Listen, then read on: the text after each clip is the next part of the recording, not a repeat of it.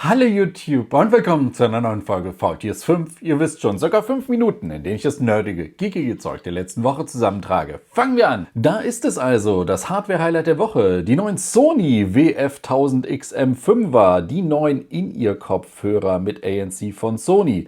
Die fünfte Generation inzwischen. Damit sagt Sony, alles wurde besser. Klangqualität, Sprachqualität beim Telefonieren. Aber man will sich damit auch die Krone beim Noise Cancelling zurückholen.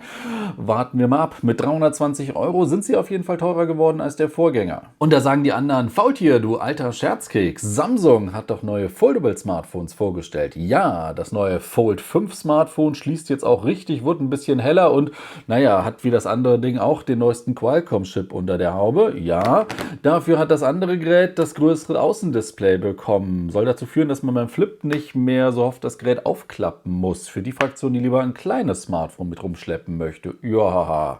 Äh, beide Geräte sind teurer geworden als die Vorgänger. Bei Flip hält es sich mit 40 Euro in Grenzen. Beim Fold denkt man sich für 100 Euro, was ist da jetzt mehr geworden? Aber nicht nur das. Samsung hat auch neue Uhren vorgestellt. Die Watch 6 Generation ist rausgekommen und mit der Classic wieder mit einer physisch äh, mechanisch drehbaren Lünette. Und die S9 Tablet-Reihe ist vorhanden. S9, S9 Plus und S9 Ultra wird jeweils größer, aber auch dünner und leichter. Und zum ersten Mal sind die Teile bei äh, Samsung auch komplett wasserdicht, IP68 zertifiziert. Ja, da war einiges los diese Woche. Das sagen auch die Twitter-Nutzer. Aus Twitter wird jetzt X, sonst ändert sich nichts. Alles ändert sich. Musk macht jetzt aus Twitter X.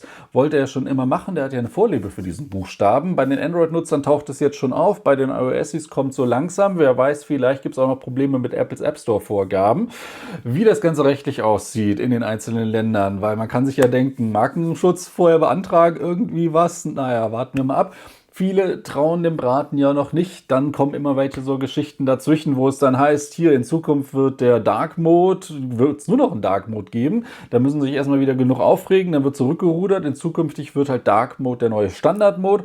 Wenn man aber wieder den Light Mode haben möchte, also ganz normal schwarze Schrift auf weißem Hintergrund, äh, muss man das aktivieren. Aber es wird sich wahrscheinlich noch so viel bei Twitter in Zukunft ändern oder bei X wo sich auch etwas ändern wird, ist bei der Amazon-Kreditkarte. Es ist schon länger bekannt, dass Amazon und die LBB, die Berliner Landesbank, getrennte Wege gehen werden. Und ich glaube, auch neue Kreditkarten wurden schon seit einiger Zeit nicht mehr ausgestellt.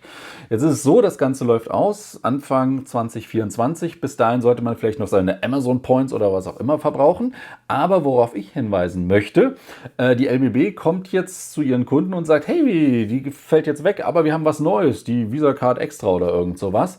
Da sollte man genau hingucken, denn anscheinend hat das Ding deutlich schlechtere Konditionen. Also bevor da jetzt einer sagt, ja, will ich haben und ich will, soll sich nichts ändern, da sollte man trotzdem, wie bei allen Dingern, sich mal ein bisschen Zeit nehmen und genauer hingucken. Und da sagt der andere, kann das nicht künstliche Intelligenz für mich machen? Ja, vielleicht bald mal irgendwann. Äh, ChatGTP ist jetzt auch als Android-App verfügbar. Die iOS-Nutzer freuen sich ja schon etwas länger, können damit rumspielen, ja.